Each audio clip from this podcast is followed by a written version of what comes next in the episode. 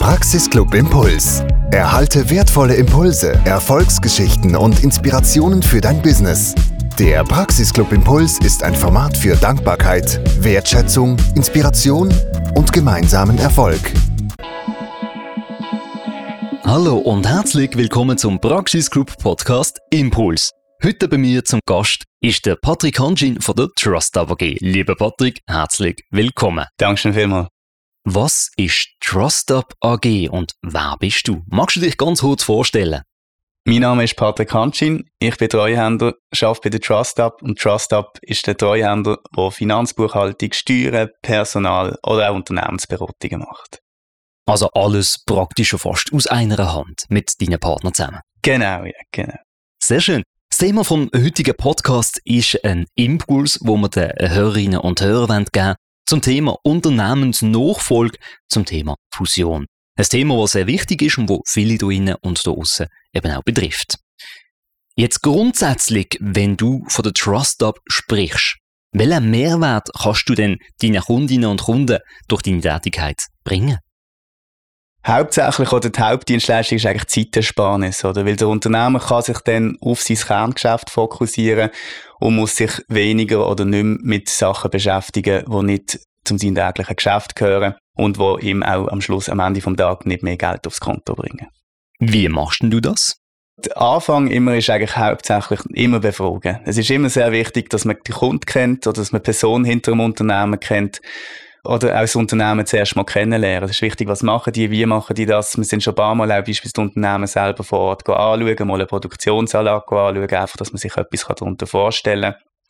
Weil, und das ist spannend an meinem Beruf, es gibt nicht die richtige Antwort, sondern es kommt jeweils immer darauf an, wer dahinter ist, wie es dahinter ist. Und dann kann man darauf eine Antwort geben, die dann auf die jeweilige Person, auf das jeweilige Unternehmen richtig zugeschnitten ist. Das heißt, Menschenkenntnis ist ein sehr wichtiger Teil von deinem Beruf. Absolut, ja, Menschenkenntnis und aber auch Kenntnis von einem Unternehmen generell, wie es funktioniert oder wie es kann funktionieren. Und eben wie funktioniert es im spezifischen Teil, wie sind Arbeitsabläufe, wie ist die Unternehmenskultur? Und eben auch wie ist der Unternehmer, ist er eher risikoreich oder eher sicherheitsavers? Oder je nachdem, wie er ist, halt gibt es ganz andere Sachen, wo man dann jeweils, ganz andere Wege, wo man kann einschlagen und wo man können empfehlen Jetzt hat das natürlich ganz Haufen Einflüsse, das kommt nachher sicher nochmal im Themenbereich Unternehmensnachfolge, aber Jetzt ein Unternehmen, wie du gesagt hast, kann natürlich extrem viele Ausprägungen haben. Allein schon von der Rechtsform, von der GmbH, AG, Einzelunternehmung und so weiter, von der Unternehmerin oder Unternehmer, der dahinter steht. Wie ist denn so der klassische Ablauf, wenn ich jetzt bei euch Kunde wird oder möchte werden?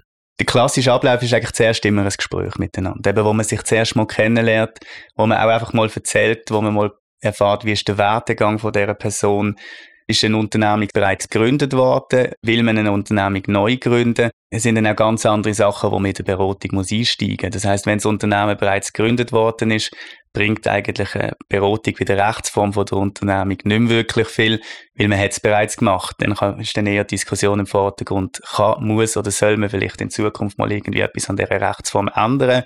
Wie macht man das? Was gibt es da für Möglichkeiten? Oder? Und darum ist es eigentlich sehr wichtig, eben, dass man einander zuerst kennt. Und das, eigentlich das erste Gespräch ist eigentlich wirklich nur ein Kennenlernen, wo der Kunde sich vorstellt und das Unternehmen vorgestellt wird. Ja. Was versteht man eigentlich unter Unternehmensnachfolge, Fusion? Was ist das eigentlich? Was sind das für Begrifflichkeiten? Was muss ich mir darunter vorstellen? Also Unternehmensnachfolge ist eigentlich, wenn der bisherige Unternehmer beispielsweise ein Alter erreicht hat, wo er sagt, so, und jetzt ziehe ich mich zurück aus dem Unternehmen, ich will mich jetzt pensionieren. Und er sucht entweder aus dem privaten Umfeld, aus dem geschäftlichen Umfeld oder etwas völlig Fremdes, wo die Firma übernehmen kann. Und dort, eben, wenn wir jetzt wieder den, den Bogen wollen, schlagen zu der Rechtsform, oder gibt es ganz viele unterschiedliche Varianten und Möglichkeiten, wie denn die schlussendlich kann stattfinden Eine Fusion ist ein Teil von einer Umstrukturierung. Da gibt es Fusion und Spaltungen oder einfach Vermögensübertrag, wo, wo eine Umstrukturierung ist und die Fusion ist ein Teil davon. Das heißt, wenn zwei Firmen ineinander verschmelzen, beispielsweise. Und das ist natürlich auch in der Unternehmensnachfolge vielleicht immer wieder ein Thema, oder wenn der Nachfolger bereits eine Unternehmung hat, beispielsweise was Ähnliches oder das Gleiche anbietet und eine Firma übernimmt, dass man dann die vielleicht gerade direkt dort fusionieren miteinander. Was gibt es denn eigentlich da für grundlegende äh, Möglichkeiten oder Beispiele von Fusionen? Oder was sind so die, die gängigsten? Ist das denn meistens, dass es familienintern ist? Oder wie geht man vor, wenn man jetzt niemanden in der Familie hat, wo eine Nachfolge tut, regeln? Was gibt es dort für Möglichkeiten und wie kommt man auch an eine Nachfolge an? Also du hast absolut recht, oder? eigentlich eines der häufigsten, was vorkommt, ist, dass es gerade bei den KMUs, dass es familienintern geregelt wird. Dort muss man aber, oder dort muss die Nachfolge eigentlich bereits langfristig geplant werden, oder? Das heißt, dass die Nachkommen schon länger im Unternehmen auch tätig sind und das Unternehmen auch bereits kennen oder mindestens auf dem Beruf bereits schaffen, oder? Ähm, dort der Quereinstieg ist meistens weniger erfolgsversprechend. Die zweite Variante ist, dass man beispielsweise einen Mitarbeiter oder eine Mitarbeiterin hat, eine langjährige, wo man sich vorstellen kann, hey, ich kann das vielleicht kurz bis mittel bis langfristig, je nachdem wie der Zeithorizont ist, übernehmen und dass man dann so einen Nachfolger aufbaut. Und das dritte wäre eben, dass man extern schaut, dass man beispielsweise Konkurrenten anfragt, ob die Interesse haben, das Unternehmen übernehmen oder ob völlig fremd. Und da ist natürlich ein gutes Netzwerk beim Backis Club auch sehr wichtig. Wenn ich jetzt in dieser Situation bin, stellen wir uns vor, ich bin gerade Unternehmer, ähm, bin jetzt an dem Punkt, wo ich sage, hm, ich würde jetzt eigentlich langfristig auf überlegen, wie ich mein Unternehmen kann äh, langfristig ausrichten mit einer Nachfolge. Wie ist denn das Vorgehen? Was muss ich konkret machen? Oder was sind da so Tipps von dir? Was sind so die ersten Schritte, wenn ich noch keine Nachfolge kann, aber eine will? Ja, also eine Nachfolge sollte man mindestens so zehn Jahre im Voraus eigentlich planen, oder? Dass man das Ganze steuerlich sauber kann abwickeln Und da ist es wichtig, oder? Wenn man jetzt als Unternehmen sagt, hey, ich will in zehn Jahren, weiss ich, plus minus zehn Jahre will ich aufhören, dass man dann sich Gedanken macht und etwas sucht. Wenn man sieht das im Arbeitsumfeld, wenn man beispielsweise einen Mitarbeiter oder eine Mitarbeiterin hat, und dass man dann frühzeitig von davon kommunizieren und frühzeitig auch schaut, was will ich genau denn übergeben? Oder es gibt Unternehmen, die haben mehrere Sachen, die sie anbieten, wo man sagt, hey, will ich deren wirklich das ganze Unternehmen übergeben oder vielleicht einen Teilbereich? Es hat vielleicht noch eine Geschäftsliegenschaft drin, wo das Ganze extrem aufbleibt, wo der Kaufpreis auch extrem teuer macht, wo man sich dann auch Gedanken muss machen, hey, will ich das Unternehmen inklusive dieser Liegenschaft beispielsweise übertragen oder will ich die Liegenschaft zuerst aus dem Unternehmen rausnehmen und dann erst verkaufen. Wie sieht es aus mit den liquiden Mitteln? Oder habe ich noch grosse Gewinnvorträge, sprich Dividenden, die, noch ausgezahlt werden sollten, bevor man das Unternehmen abgibt, wo ich noch muss ausschütten Wie will ich die ausschütten? Wann will ich die ausschütten? Oder da haben wir dann auch wieder steuerliche Aspekte, die mit einspielen, Steuerprogression etc. Und darum ist es wichtig, dass man das eigentlich möglichst frühzeitig plant. Und mit dieser freizeitigen Planung heisst, ich würde jetzt zu jemandem kommen wie, wie dir, der das anbietet, wo man dann äh, mal zusammensitzt, die ganze Auslegenordnung macht, die ganzen Fragen eben erklärt, gerade was du jetzt gesagt hast, mit Geschäftsliegenschaften, mit Aufbleiten, ähm, ähm, sag jetzt mal, hm, wie sagt man denn? eigentlich aufbleite Bilanzen, Bilanzen, oder ist das, wenn man, wenn man ganz viele Sachen drin hat, die eigentlich nicht betriebsnotwendig sind. Betriebsnotwendiges Vermögen nennt man das. Sachen, die eben im Geschäft drin sind, die eigentlich für einen geschäftlichen Alltag gar nicht wirklich gebraucht werden. Das heisst aber im Umkehrschluss, ich kann mein Unternehmen auch so aufsplitten und verschiedene Teile davon verkaufen oder Nachfolgeregelungen machen. Oder wie ist das gemeint? Genau, das kommt jetzt zuerst dann einmal ein bisschen darauf an, was ist es für eine Rechtsform. Wenn man eine AG oder eine GmbH hat, dann hat man eigentlich grundsätzlich die Aktien oder den Stammanteil, den man verkauft. Aber man kann es durchaus auch so gestalten, dass man nur gewisse Teile aus dem Unternehmen verkauft. Das ist dann ein sogenannter Asset Deal heißt das. Das heißt, dass man nur gewisse Vermögenswerte aus dem Unternehmen etwa Drittem verkauft. Und dann ist dann eben nicht die Aktie, die übertragen werden, sondern der Vermögenswert. Und eben, da kommt es dann auch ein bisschen darauf an, was ist es für ein Unternehmen. Oder ich sage jetzt mal, gewissen Unternehmen ist eigentlich der Kundenstamm, wo man abkauft, gerade so im Dienstleistungsbereich. Oder dann braucht man eigentlich den ganzen Rest, der dahinter ist, je nachdem vielleicht gar nicht. Und der Eigentümer, der bisherige, will das vielleicht auch gar nicht alles so abgeben. Und dann ist dann eben dort, wo man sich dann einigen muss, was will ich genau abgeben, wie will ich es abgeben, in welcher Form. Und das hast du völlig richtig gesagt, da braucht es zuerst mal recht viel Gespräch. Am besten ist, wenn man das gerade am Tisch miteinander bespricht, oder? Weil der Unternehmer, der das Unternehmen abgeben will, hat eine Vorstellung, wie das Ganze soll vonstatten gehen und auch derjenige, der es übernimmt, hat eine Vorstellung. Und am besten ist, wenn man das gerade zusammen bespricht, so dass man sich möglichst schnell trifft und dass es auch, dass man dann ein gemeinsames Ziel hat und ein gemeinsames Vorgehen hat, wie dass man dann das schlussendlich dort abwickeln. Ist es denn von Vorteil, dass man das mit jemand externem macht, sei das jetzt mit einem Treuhänder, Steuerexpert, was auch immer, oder kann man das auch, sage ich mal, für sich selber im stillen Kämmerli machen?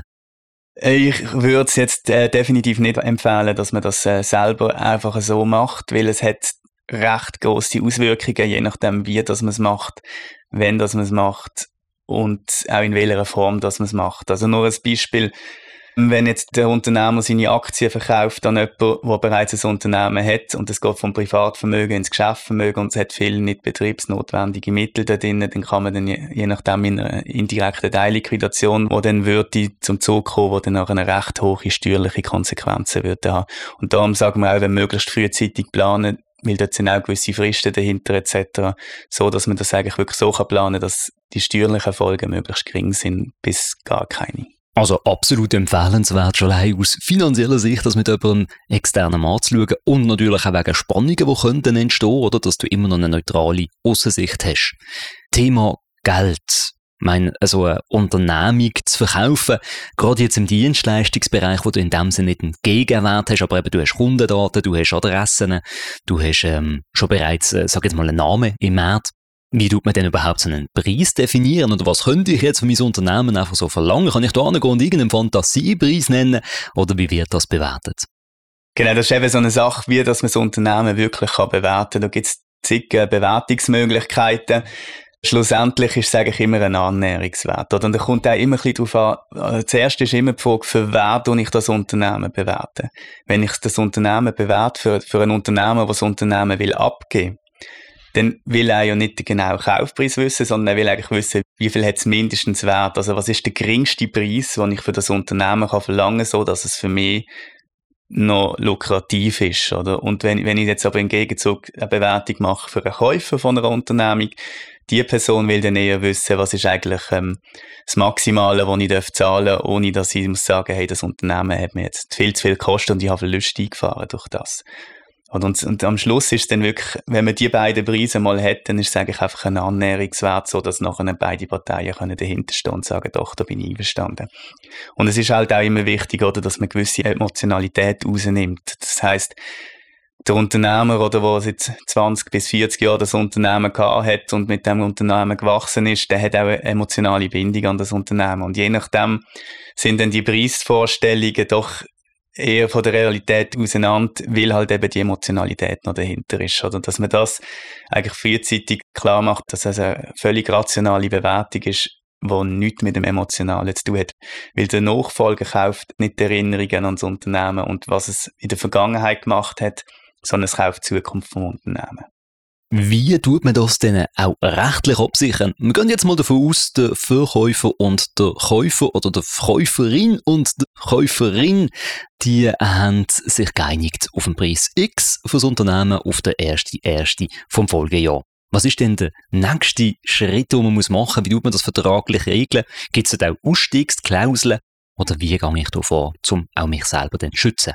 Genau, also wichtig ist, dass man vorgängig halt auch als Käufer die Möglichkeiten hat, das Unternehmen anzuschauen, in Zahlen hineinzusehen, dass man da nicht etwas kauft, wo man noch gar nicht wirklich angeschaut hat oder nur vom Hören sagen kennt. Und dann, wie das dann nachher schlussendlich das rechtliche Vorgehen ist, da gibt es auch wieder zig Varianten, also je nachdem, was man wie macht. Oder ich sage jetzt, wenn man eine Aktiengesellschaft übernimmt, dann macht man einen Kaufvertrag, wo man die Aktien dort übertragen, dann schlussendlich. Wenn man aber eine Einzelfirma übernimmt, sprich einzelne Vermögenswerte, aus dieser Firma ist es dann ein anderer Vertrag, oder? Also das heißt, dort fängt es dann eigentlich schon an, dass man je nachdem, wie dass man die Unternehmensnachfolge macht und plant hat, dass es da unterschiedliche Verträge und Übergangsformen gibt. Absichern kann man sich eigentlich insofern eben, dass man vorher das Ganze gut, angeschaut hat, dass man alles kennt, eine sogenannte Due Diligence macht. Das heißt eben, man schaut in die Bücher rein, schaut alle Verträge an, und dann selbstverständlich, oder, gibt es immer noch die ähm, Gewährleistungen, dass eben, wenn etwas bewusst oder extra verdeckt gemacht worden ist, dass man dann da, ähm, dass man dann da Schadensersatzforderungen oder so kann machen kann. Sehr gut, aber das heißt eben, es ist wichtig, dass man die Sachen anschaut, wirklich super sich Zeit nimmt, im besten Fall, du hast gesagt, zehn Jahre im Vorfeld schon wirklich die Gedanken macht, was würde passieren, wenn und wie tut man das dann nachher auch bewerten und sich einigen, welche Rechtsform soll es denn am Schluss annehmen. Wenn ich jetzt äh, angenommen, ich habe die zehn Jahre jetzt nicht, äh, ich bin jetzt doch ein bisschen blauäugig oder vielleicht einfach auch ähm, im, im Tagestrotz innen vorwärts gegangen und merke jetzt, oh doch, ich müsste das Unternehmen verkaufen, ich habe jetzt aber nicht mehr so verrückt viel Zeit. Was wäre da so noch ein Tipp von dir? Oder wenn ich jetzt auf der anderen Seite angegangen und sage, ich würde gerne ein Unternehmen kaufen, ich komme jetzt gerade in die Situation hinein, was wäre da so ein Tipp, wenn du sagst, ich habe eigentlich gar nicht mehr so verrückt viel Zeit, der Zeithorizont ist jetzt vielleicht noch ein bis drei Jahre? Ein bis drei Jahre ist eigentlich also sagen wir, drei Jahre ist schon mal gut. Das heißt, man hat doch Zeit zum Planen, dass man auch schauen kann, was will man wie machen. Oder wenn es ein Jahr ist, ist es dann relativ knapp. Das heißt, wenn man beispielsweise eine Aktiengesellschaft übernimmt, dann übernimmt man einfach alle Aktien so, wie es ist. Aber man kann dann beispielsweise nicht mehr, oder die Zeit wird relativ knapp, jetzt beispielsweise eine Geschäftsliegenschaft aus dieser Unternehmung rausnehmen oder für sich selber ein äh, Unternehmenskonstrukt jetzt aufzubauen, dass es halt möglichst äh, steuergünstig oder generell einfach auf einen zugeschnitten ist. Das heißt, man hat dann einfach weniger Handlungsspielraum und je nachdem oder kann man dann auch schlussendlich nur eine Vergangenheitsbewältigung machen, aber nicht wirklich in Zukunft und planen und so, dass es dann wirklich passt oder, das, oder man hat dann nachher einfach den größeren Aufwand, das Ganze im Nachhinein zu machen. Jetzt haben wir relativ viel über Unternehmensnachfolge geschwätzt und ich glaube, da könnte man noch stundenweise darüber weiterschwätzen, weil es geht noch sehr, sehr tief. Ich würde jetzt aber noch gerne den Teilbereich Fusion noch ein bisschen beleuchten, weil das ist doch noch ein bisschen etwas anderes als Unternehmensnachfolge, wenn ich jetzt eine Unternehmung habe und wir sind jetzt in einem ähnlichen Bereich und wir denken, hey, wäre doch gut, wenn wir uns zusammenschließen. Wie sind dort so ein bisschen deine Erfahrungen oder vielleicht auch ein Tipp, wie muss ich vorgehen, wenn ich jetzt mit einem anderen Unternehmer zusammen sage, ich tue jetzt die Firmen zusammenschließen?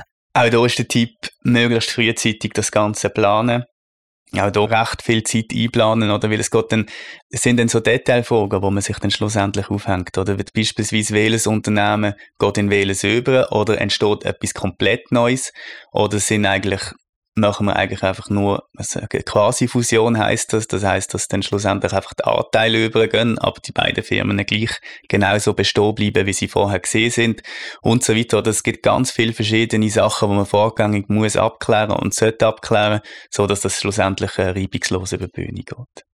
Jetzt äh, hast du gesagt, es gibt auch hier wiederum verschiedene Arten von Fusion und man sollte das eben auch frühzeitig anschauen und andenken. Welche Fusion ist denn die gängigste oder was wird am häufigsten gemacht? Puh, das ist eine sehr gute Frage. Es gibt verschiedene Arten von Fusionen. Sagen wir, wir haben eine AAG und eine BAG. Die erste Variante ist, dass die BAG nachher vollkommen in die AAG übergeht und das heißt nachher einfach nur noch AAG. Das Ganze geht natürlich auch umgekehrt, dass es nachher einfach BAG heißt. Dann gibt es aber auch die Variante, dass die beiden sich zusammenschließen und eine neue Unternehmung darstellen. Das heißt, es hat noch eine AB AG zum Beispiel. Oder eben die AAG kauft einfach die Aktien von der BAG und es gibt noch eine RNA und eine BAG. Das sind so ein bisschen die Varianten, die es gibt. Und da kommt es natürlich, eben, da kann man jetzt nicht sagen, am besten oder am gängigsten ist das und das, sondern da kommt es dann wirklich drauf an. Oder sagen wir, wenn jetzt zwei Unternehmen zusammenschließen, die etwas komplett anderes anbieten und auch komplett anders auf dem Markt auftreten, macht es durchaus Sinn, dass die beiden Unternehmen vielleicht auch so weiter bestehen oder dass vielleicht zwar unter, die gleichen, unter den gleichen Aktionären geführt wird, aber dass die Unternehmen komplett anders oder komplett trennt auf dem Markt auftreten.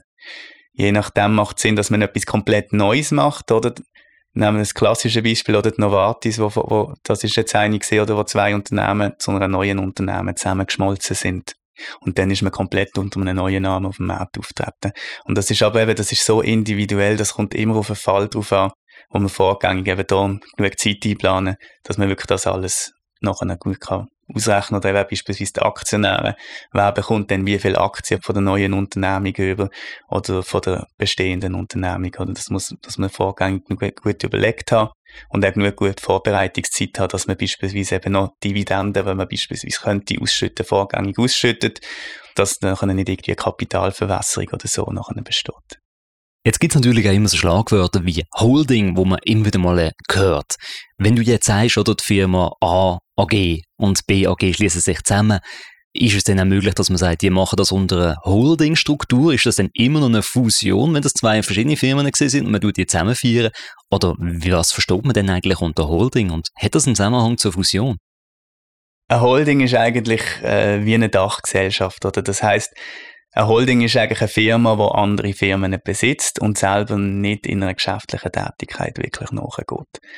Und die Holding hat dann nachher eben Tochter oder sogar Enkelgesellschaften, wo sie dann Teilhaberin ist.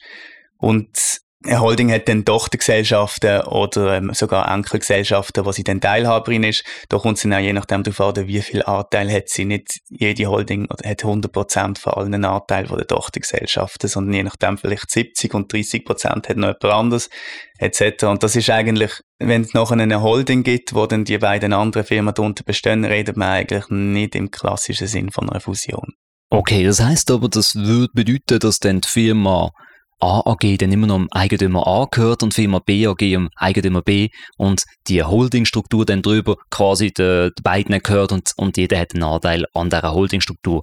Quasi so könnte man sich das vorstellen, oder? Genau, also die Aktionäre, die haben dann noch eine die Firma AB Holding und die AB Holding, der gehört dann die Firma A und die Firma B. Okay. Spannend. Also da gibt es wirklich ganz viele verschiedene Arten und Möglichkeiten, wie man so eine Struktur, wie man Struktur aufbauen Natürlich mit steuerlichen äh, Vorteilen äh, oder Nachteilen, je nachdem, wie man es aufbaut. Genau, ja, das, eben, es bringt recht viele steuerliche Vorteile mit sich, muss aber auch wenn man so etwas aufbaut, extrem gut aufpassen, oder? Weil die Steuerverwaltungen schauen da natürlich genau an, gerade wenn es beispielsweise Verrechnungen gibt zwischen zwei Firmen, die unter einer gemeinsamen Holding auftreten, oder? Also, wenn man da irgendwie etwas macht oder etwas in dem Sinn aufbaut, empfiehlt sich auch immer, zuerst das Ganze abzuklären und schauen mit einem Experten, was man wie wo kann machen, was man darf machen und wie das man es muss machen und wie das soll aufgebaut sein, dass es nachher nicht zum Hammer kommt von der Steuerverwaltung. Auch hier wiederum eben, wenn man genug Zeit einrechnet, kann man das ein bisschen so vorbeugen. Jetzt wenn ich eine Unternehmung würde, sage jetzt einfach mal, schließen, oder? Äh, dann müsste ich ja am, am Schluss noch einen Schuldenaufruf machen. Wenn ich jetzt bei einer Fusion bin und ich tue mich mit einer anderen Unternehmung zusammenschließen und es gibt eine neue Rechtsform, dann hat es natürlich auch einen Haufen Einfluss auf die bestehenden Verträge, weil es ja dann eigentlich auch eine neue Rechtspersönlichkeit gibt. Muss ich dann auch so etwas machen, wie irgendwie noch, äh, bevor ich da jetzt eine Fusion mache, einen Schuldenaufruf und sagen, hey, wer hat überhaupt noch bei mir offene Rechnungen? Oder bin ich da ganz auf einem falschen Weg? Das ist eine sehr gute Frage. Da müsst jetzt in der Tat zuerst mal im Fusionsgesetz wieder nachschauen. Weil dort steht es eigentlich ganz genau drin, was man, wenn wir wo für Unterlagen muss bringen. Je nachdem, was für eine Fusion das man macht, ist dann auch wieder unterscheidend. Eben, wenn man so eine Quasi-Fusion macht, das heißt, dass schlussendlich beide Firmen bestehen bleiben, dann bestimmt nicht. Sonst äh, würde ich mal im Fusionsgesetz nachlesen. Denn du hast am Anfang mal angesprochen, es gibt ja verschiedenste Möglichkeiten, es gibt auch verschiedene Rechtsformen. Wie ist jetzt das? Kann jetzt äh, ein Einzelunternehmen und ein AG zusammen fusionieren oder äh, gibt es da irgendwelche Einschränkungen oder wie, wie läuft denn das? Genau, also eine Fusion kann eben nicht durchgeführt werden von einer Einzelunternehmung. Da gibt es im Fusionsgesetz ähnliche Umstrukturierungsvorgänge, das wäre dann aber eine Vermögensübertragung, die man dort machen müsste. Aber es ist grundsätzlich eine Fusion, eben, die dann nachher verschmelzen wird, beispielsweise in eine andere Gesellschaft, ist mit einer Einzelfirma nicht möglich. Das heißt, dort wäre es dann eher so, wenn man eine Einzelfirma auf eine AG überträgt, beispielsweise, oder dann macht man das mit einer Vermögensübertragung. Das heißt, man schaut aktiv und passiv an von der Einzelfirma und überträgt dann die auf die neue Gesellschaft oder auf die übernehmende Gesellschaft. Also auch hier wieder sehr viel zu beachten und absolut empfehlenswert, dass man da eine Expertin oder einen Expert dazu zieht. Jetzt äh, diejenigen, die zulassen und gerade in so einem Fusions- oder in einem Übernahmeprozess drinnen stecken und sagen, hey, ja, doch, da brauche ich auch Unterstützung. Wie kann man dich kontaktieren, lieber Patrick? Wie kann man euch kontaktieren?